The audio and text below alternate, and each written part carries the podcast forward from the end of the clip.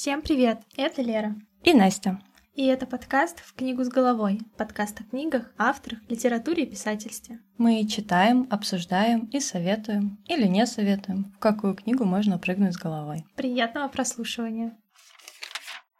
Лера, ну что, это уже второй выпуск, представляешь? Да, и это очень волнительно, и немного странно осознавать, что я вообще что-то вещаю на аудиторию. Мне кажется, у нас довольно неплохой старт получился. Спасибо всем, кто уже послушал наш предыдущий выпуск и даже дал какую-то обратную связь. Это нам очень важно и полезно. Правда, спасибо большое. А еще очень-очень приятно. Это неоспоримо. И сегодня мы обсудим книги «Выгон» от Эми Липтроп и, кажется, Эстер от Кати Петровской. Погнали. Погнали. Та-та-та-там. Там. Вот тебе джингл. От меня сегодня рекомендация — это книга «Выгон» Эми Липтрот, и это автофикшн. Снова. Каждый раз, когда я беру в руки автофикшн, я обещаю что себе, что все, это в последний раз, и что после этой книги обязательно будет какая-нибудь художественная литература. Но прямо сейчас я читаю очередной автофикшн, и в этом выпуске тоже буду рассказывать про автофикшн. А, забежим немножко вперед. У меня тоже снова он. Это... Я не знаю, как так получается. Да, это просто временная петля. Начали именно с этого. Нас не отпускает этот жанр. Это... условии, что я далеко не фанат. А как, а как оказывается? А как оказалось? А как оказалось? Да. Вот так. А, Еще у меня есть очень забавная история. Я услышала про эту книгу в подкасте у девочек в партнерском материале и подумала, автофикшн, серьезно, про природу. Природы. Про природу, типа читать описание камней, птиц, 300 плюс страниц. ну, понятно, эта рекомендация точно мимо. А, прослушала, конечно, э, и забыла. Прошла неделя, и я случайно попала в книжный магазин, ну, вот так вот. Шла и случайно попала.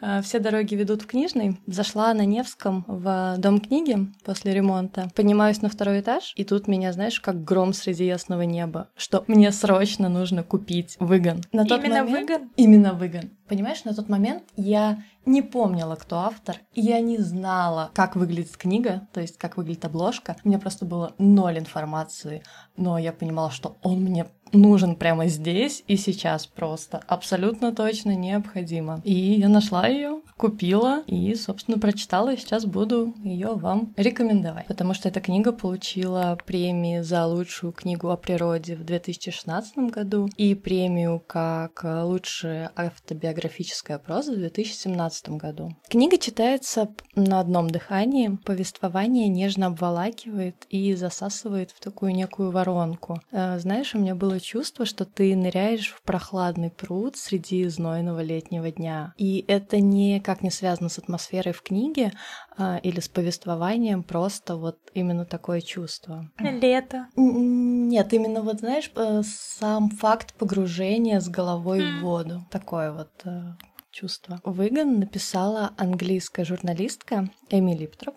И это книга «Исповедь». Она о том, как она упала на самое дно. Сегодня у меня представлен широкий спектр водных аллегорий и постепенно поднимается на поверхность, возвращается к нормальной жизни. Выгон — это природный автофикшн, и пока все это звучит так, как будто не стоит читать эту книгу, но она правда хороша. Эми родилась и выросла на Аркнейских островах. Они расположены на севере Шотландии. Это маленькая группа островов, и на некоторых живут буквально по 5-10 человек среди скал, океана, порывистого ветра, домашнего скота и дикой природы. Звучит так, как будто бы нам нужно туда попасть. Да, нам очень туда надо.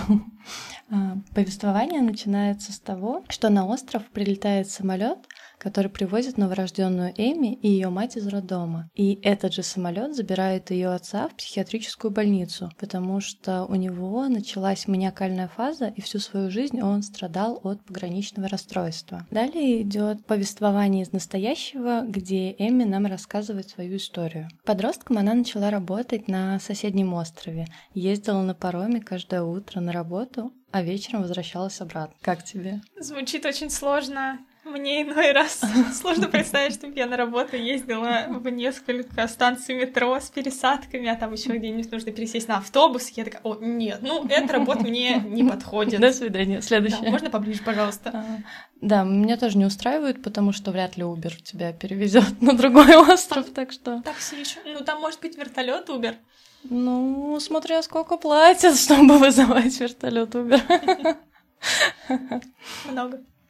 Очевидно. А Эми скопила денег и уехала покорять Лондон. Но по злой иронии судьбы большой город покорил ее и почти уничтожил. А, начиналось все вполне невинно. Вечеринки с друзьями, тусовки, клубы, наркотики, алкоголь. Как раз алкоголь очень плотно вошел в жизнь молодой девушки.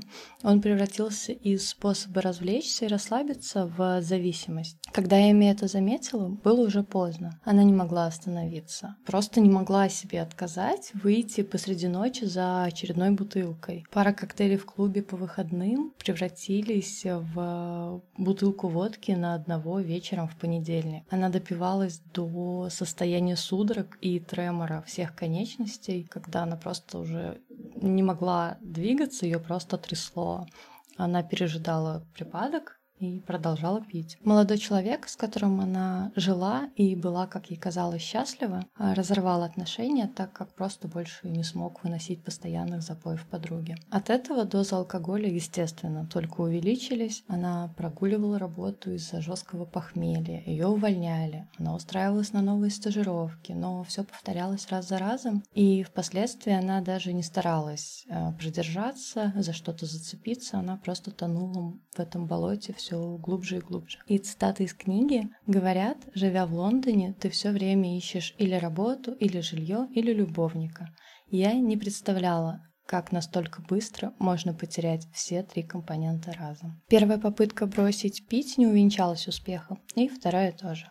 Ее выселяли и из каждой квартиры, которую она снимала. Кому понравится соседка-алкоголичка, которая допивается до чертиков и ведет себя неадекватно, нарушая их покой каждый день. И вот наступает точка невозврата. Когда Эми понимает, что если эта бутылка не станет для нее последней, то организм просто больше не выдержит и все закончится совсем. Эми решает пройти государственную программу анонимных алкоголиков, которая помогает выходить из разного рода зависимостей. Также начинается нешуточная борьба на свободу и настоящую жизнь. Она описывает, как люди из этой программы а, не раз срывались, продолжали спиваться или употреблять наркотики. Некоторые совсем пропадали, а некоторые срывались, но возвращались раз за разом, и это был какой-то такой порочный круг. Она описывает все сложности, когда ты борешься сам с собой за каждый день, то каждый день для тебя это поле боя со своим разумом и совестью. Закончив программу, Эмми уезжает из Лондона обратно к себе на острова. На островах жизнь не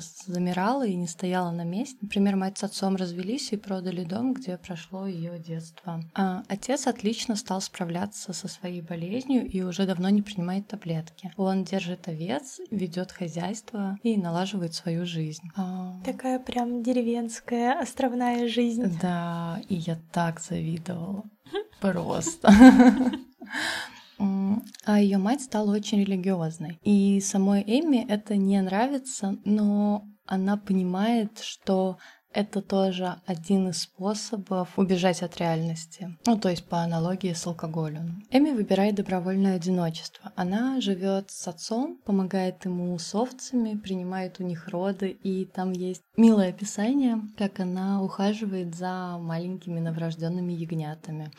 Также она гуляет по острову, обновляет ленту Твиттера, постит э, в разные социальные сети фотографии и считает абсолютно каждый день без алкоголя. То есть она рассказывает, насколько это сложно, ценит каждый чистый день. Трекер.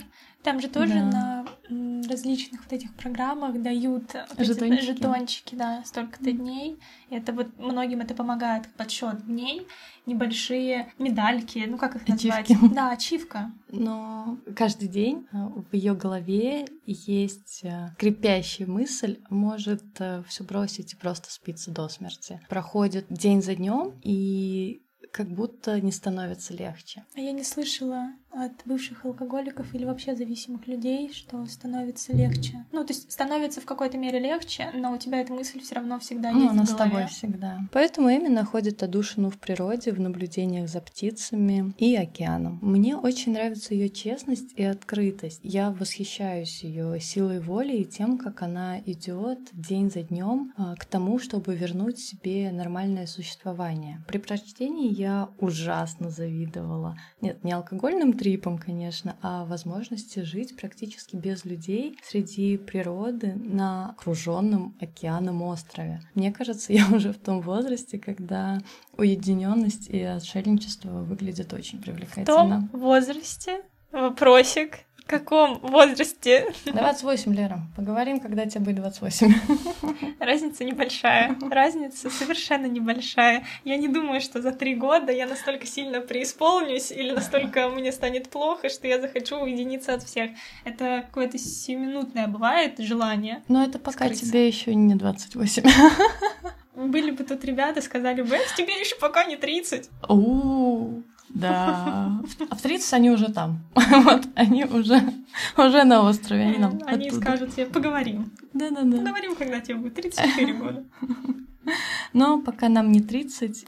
И я сейчас хочу еще коротенько рассказать про вторую книгу. И у меня она тоже начнется с истории. Мы все знаем, что мир тесен, а книжный мир еще теснее. После прочтения Выгона от своей коллеги я узнала о существовании второй книги, которая называется «Момент». В ней Эми решается второй раз попытать счастье в большом городе, но в этот раз уже выбирает не Лондон, а Берлин. И мне было так интересно читать, как много животных и птиц живут в, казалось бы, в большом людном мегаполисе.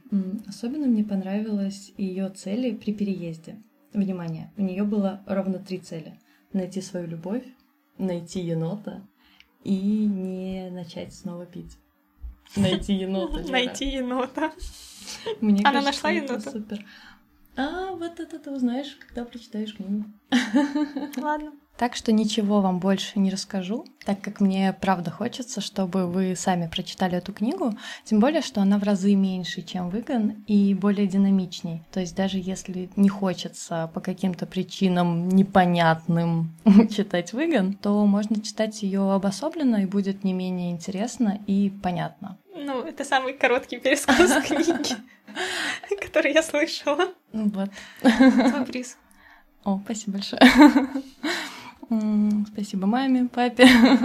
Звучит на самом деле довольно интересно, но меня смущает все это описание природы и животных. Я люблю описание, но описание действий. Я думаю, что очень многие не любят описание природы, потому что с детства все мы помним вот эти вот э, 10 страниц дуба у Толстого и все вот это, но здесь органичное описание, современное описание, более живое. То есть ты читаешь, и ты можешь представить себя э, на ее месте, потому что она твоя современница. Слушай, я удивлена на самом деле не меньше, чем ты, но Ты же любишь описание. мне было интересно читать про камни. Ладно, признаюсь, я люблю описание в книге. Мне, конечно, интересно стало про енота. Нашла ли она его в Берлине? Но только если в зоопарке. А вот нет. Представляешь, они там живут. И ладно, расскажу тебе еще немножечко про книгу. Выцеганила. Я могу. Хорошо, твой приз. Сегодня у нас у обеих будет по призу. Как будто я пришла на поле чудес. А где мои огурцы? А могу Снова. тебе песенку спеть или станцевать хочешь? Нет. Там же были эти э, творческие подарки. А можно огурцы? Нет, нельзя. Черт. Ладно, танцуй. В книге описывается, что в Берлине очень много енотов, которые просто живут на улицах, как э, полноправные хозяева города. Хм, Я думала, это только особенность штатов. Прикинь, живут еноты, их много. Прикольно. Да. Лапуля. И поначалу власти и коммунальщики пытались бороться с популяцией енотов, но чем больше они это делали, тем больше еноты размножались и заполоняли город. Да-да, и в какой-то момент они просто оставили все как есть. И вот такой вот союз. Случился переворот. Еноты в президенты. Это как в «Любовь, смерти роботы» был президент йогурт. Йогурт. А это президент для енот. меня серия. Правда? Спроси у Антона, он тебе скажет, насколько она меня впечатлила, и я так долго не Ты могла понесла ее понять. бюллетень. Нет, я так долго не могла ее понять. Она почему-то вызывала у меня столько вопросов, на Да? которых не было ответов. И до сих пор нет. А за енота ты бы проголосовала? Не знаю. Может быть, на такие лапуськи. А, Лапуська. Лапуськи. Слово дня лапуська. Лапуська, да. Где мои огурцы, Лера? Или танец? Тогда предлагаю перейти к Лериной книге, потому что у меня впереди еще Танец. танец. Ну что ж, давайте теперь я. Сегодня расскажу о романе, который был переведен с немецкого языка. Я не знаю, как определить его лично для себя, его жанр. Это что-то общее между нон-фикшеном и автофикшеном, в котором Катя Петровская восстанавливает историю своей семьи и рассказывает о Холокосте, войне, об избавлении от немоты и о памяти, которая не исчезает даже спустя множество десятилетий. Книга называется, кажется, «Эстер». В 2013 году Катя подала на конкурс премии Ингеборг Бахман или Бахман, на самом деле я не знаю, как правильно, не нашла сноску с ударением, и поэтому, если что, сори.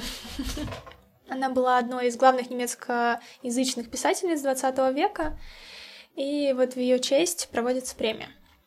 Она подала на этот конкурс небольшой отрывок, тогда только-только зарождавшейся книги в ее голове. Это был рассказ о ее прабабушке, которую, кажется, как говорил отец, звали Эстер. В августе 1941 года осталась в Киеве, не уехала в эвакуацию. Когда немцы потребовали, чтобы все евреи явились к Бабьему Яру, Эстер вышла и пошла навстречу собственной смерти. Отрывок победил в конкурсе, а в 2014 году, кажется, Эстер была издана в книжном варианте в издательстве, где издается вся классика немецкой литературы, и эта книга стала одной из самых успешных немецкоязычных книг десятилетия. На сегодняшний день роман переведен на 20 языков, завоевал несколько премий и получил, что, кстати, довольно удивительно, исключительно положительные отзывы со всего мира. Но на русский язык она была переведена только в 2021 году. Первоначально у меня возникал вопрос, почему автор написала книгу на неродном для нее немецком, вообще, ну, не на русском языке, или, по крайней мере, она ее не перевела сама.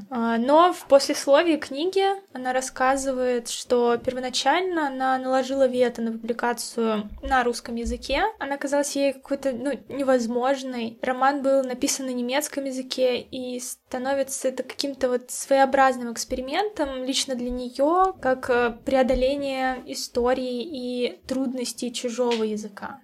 То есть она как будто бы, побеждая чужой язык лично для себя, смогла переприсвоить свою собственную историю. Это А, очень интересно. в послесловии она также пишет о переводчике, который, можно сказать, достучался до нее, потратил немало сил для того, чтобы убедить ее, что эта книга имеет место быть и может быть написана на русском языке. И вот на самом деле это сложное искусство. Он вот прям мужественно рискнул перевести сам текст, у которого в сущности как бы нет оригинала, который построен на какой-то такой филологической игре меж а, разных языков. Переводить книгу автора, который знает язык перевода, ну, довольно-таки тяжело, а когда это еще и родной язык, мне кажется, в особенности. И интересный факт. Писательница иногда допускала орфографические ошибки из-за того, что ну, немецкий язык это не родной ее язык, что в дальнейшем стало частью письма. При редактуре эти ошибки так и остались в тексте, их оставили нетронутыми. Можно сказать, что эта книга представляет собой небольшое или наоборот большое путешествие по различным местам случившихся трагедий. История о возрождении семейной истории, семейного древа родственников, о дорогах, которые связали Киев, Варшаву, Вену. Это те города, где жили ее родственники, о которых рассказывается в книге. И Баби Яр, Освенцим, Бергенбельзен и Маутхаузен. Это тоже очень значимые и очень страшные для ее семьи название. И историю самой Кати, которая собственноручно, словно детектив, э, расследует и разыскивает различные факты, намеки. Она обрабатывает и изучает э, рассказы и истории, когда-то услышанных от своих выживших родных. Девушка ездит по странам и восстанавливает э, методично и по кусочкам всю историю своей семьи. Эта книга, она словно пытается как раз преодолеть все эти «кажется» перед именами и фамилиями давно забытых, ушедших или убитых родственников или вообще людей, которые участвовали во всех страшных моментах нашей истории. Она, преодолевая вот собственную немоту, она дает голос тому, что уже стало частью забытой истории своей семьи. Это очень важная и трогательная книга о людях, которые живут э, с этой памятью. Своеобразный литературный исторический путь с долей рефлексии от 1915 года к десятым годам 21 века. У ее семьи была довольно богатая история. Она останавливалась на истории про прадеда Азель Крыжевин, который унаследовал от отца маленький пансионат для глухонемых детей и в 1915 году перевез его из Варшавы в Киев. Он обучал детей говорить, чтобы люди могли их услышать. Так считалось, и она об этом пишет, иначе среди его единоверцев они считались бы душевно больными, ибо рассудок и разум, так в те времена полагали, живут и зыждутся в языке способности говорить, в разговорной речи. Кого услышат, тот и свой. А, они очень интересно обучали детей разговаривать, и это было всегда с карандашом. Один конец карандаша был во рту учителя, другой у ученика. Тем самым передавалась вибрация. Такая небольшая, какая-то интересная и вроде как простая и очень изобретательная выдумка. Карандаш двигался, вибрировал, и дети чувствовали, как язык воспроизводит звуки. Довольно интересный факт. И я сейчас не знаю, как на самом деле учат, и как это вообще происходит. Надо будет почитать. Также она рассказывала истории про двоюродного дедушку Иуда Штерн, он в 1932 году стрелял в германского посла. Дедушку Василия, пропавшего во время войны и вернувшегося через много лет бабушку Розу, которая все года его отсутствия хранила его кожаное пальто и в войну заведовала домом сирот для детей-блокадников. Сама книга, есть такое ощущение, полное понимание, что она выстраивается из необходимости помнить и одновременно дописывать эту семейную историю. В семи поколениях, говорила моя мать, 200 лет мы обучали глухонемых детей. Продолжая семейную историю, писательница выучивает как раз этот язык немых, чтобы наконец-то заговорить. Одна из центральных историй книги, как в августе 1941 года, уезжая в эвакуацию, дед героини вынимает катку с фикусом из набитого грузовика, чтобы посадить в грузовик своих сыновей. Про фикус рассказчица узнает от своего отца, но со временем эта деталь исчезает из-за отцовских рассказов, и сам отец уже не помнит и не знает, придумал ли он его или он и правда существовал. Мне всегда так интересно, как работает у нас память. Очень выборочно.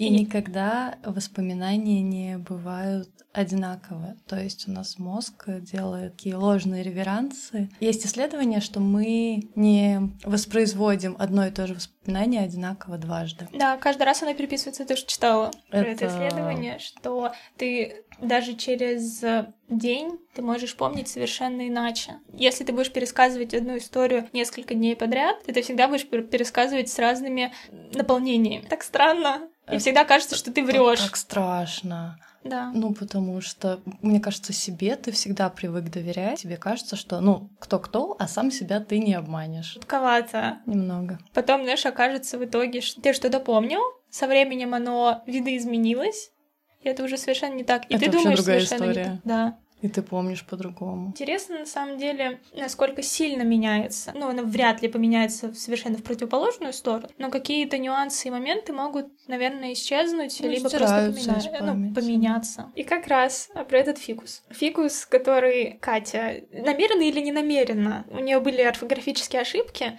то вот тут как раз вопрос, намеренно это или нет, чего на этот счет не говорила, но она его пишет через K. Вот это слово фикус перерастает в фикшн, то есть как фикция. О, это Игра круто. слов. Да, это прикольно. А И- еще я люблю фикус. Рандомный факт. такое ощущение, что автор может вообразить свое присутствие, она достраивает свою правду на чем-то вымышленном. Или, возможно, не вымышленном, но правда на правде. То есть это какой-то конструктор, хитро. и ты не знаешь, то ли это правда, то ли это вымысел. Еще больше запутываешься. Mm-hmm, не доверяй фикусам. И вообще Катя переживает, что у нее нет какой-то продуманной стратегии, которая заключается в том, чтобы вернуть всех исчезнувших из жизни, из ее памяти, из памяти ее родственников. Она читала случайные книги, ездила в случайные города, совершала ненужные действия. Ну, это с ее слов, но по идее, они оборачиваются каким-то чудом, казалось бы, очень ненужном или случайном действии найдет то, что искала. И говорила о том, что я уже и не помнила, зачем я их ищу и что было исконной целью, исконным импульсом. Мои искания давно стали метаниями, манией, одержимостью, но я предчувствовала, если я здесь что-то найду, то смогу вернуться, хоть и не знала, где именно бретется обитель моего возвращения в языке, в пространстве или в родстве. Это роман о каждом из нас и для каждого из нас. Культурный код считывается моментально. После прочтения вы, возможно, захотите узнать что-то о своей семье чуть больше, заглянуть в бабушкины альбомы, чемоданы, как они у многих хранятся, все в каких-то чемоданах, коробках. Да-да-да, да, на антресоль. И погрузиться в прошлое столетие, или, может быть, еще дальше, ну, то есть проследить какую-то свою историю. Как раз в конце хочется задать вопрос. А знаете ли вы историю своей собственной семьи? Можете ли вы составить генеалогическое древо и записать имена всех бабушек и дедушек. Ну, я максимум до второго колена, наверное, смогу. Ну, вот мой максимум бабушка и дедушка. Ну, нет, вот про прадедов и про бабушек я знаю про обоих, а дальше все у меня белый лист. Ну вот у меня также, лично у меня белый лист. Если я обращусь к бабушке, она мне расскажет. Подлиннее будет список, но все равно. Ну, как будто все равно это такие крохи, которые... Да, это обрывается. После этой книги мне захотелось когда-нибудь покопаться во всей этой истории, семье, и узнать вообще, а что же было до. Мне кажется, если есть такое желание, с этим лучше не затягивать, потому что... Это такой интересный бежит. факт, от многих слышала, что желание узнать своих корни возникает... В осознанном возрасте? Да, не в молодом. Интересно прям покопаться в архивах. Mm-hmm. И интересно съездить, как Катя Петровская, она поездила по всем этим местам, где они были. Да, она везде походила, все посмотрела и писала обо всем этом. Мне было бы очень интересно съездить и посмотреть, как это Ну, все это выглядело. такая непростая тема, в принципе. Она очень болезненная для кого-то, потому что много информации утеряно, кто-то чего-то не знает, или кто-то что-то до сих пор замалчивает, кто как скрывает. это было. Да. да, очень дремучий лес. Сейчас вспоминаю вообще школьное время. Вас просили Нарисовать составить... генеалогическое да. древо? Да. Я не помню, до какого колена мы его с мамой делали. Я помню, что нам это задавали, но я думаю, что я составляла до как раз вот про бабушки и про дедушки с одной стороны и также с другой. Потому что я сейчас э, судорожно копаюсь в своей памяти. Ну, то есть, возможно, мне в детстве что-то и говорили. Ну да, но... уже прошло времени Да, столько. но это прошло столько времени, и к этому никогда не возвращались. Поэтому это ну, не отложилось у меня, к сожалению. Интересно, сохранилось ли оно или мы это сдавали? Я помню, что мы прям рисовали и подписывали. Я делала это на компьютере. Компьютерный и... человек, компьютерный ребенок. Ну, извините. да, я помню, что мы это делали, знаешь, как табличку такую. Мне кажется, в каком-нибудь PowerPoint презентацию даже. Серьезно? А да. Я прям помню, как мы рисовали. Mm-hmm. Прям, знаешь, это был не А4, наверное, чуть больше. Но хотя, если у меня такое было небольшое генеалогическое древо, насколько я его помню, то, наверное, оно... Листочек из блокнота. А4... Нет, ну А4 уж, там же было дерево нарисовано, крона. А, там прям настоящее да, дерево? Да. Ну, может быть, это наша задумка с мамой была, конечно, такая. Ну, почему-то в моих воспоминаниях. Может быть, это мои это ложные... перезаписанные воспоминания. Ложные воспоминания. Mm-hmm. Возможно, там что-то было иное. Ну, вряд ли это были как а, схема. У меня была схема. Не творческий человек. Извини. Ну что ж, оставляю вас с этими вопросами. Возможно, не сейчас, но когда-то в будущем вы к ним вернетесь. И к еноту. Знаешь, это звучит как игра «Найди карту в городе». Найди енота. Так что, возможно, вы найдете енота. И генеалогическое древо где-то рядом. Все вместе. Спасибо за прослушивание. Напишите нам, если вам понравилось. Даже если не понравилось, то тоже напишите. До новых встреч. До новых книг. Пока. Пока.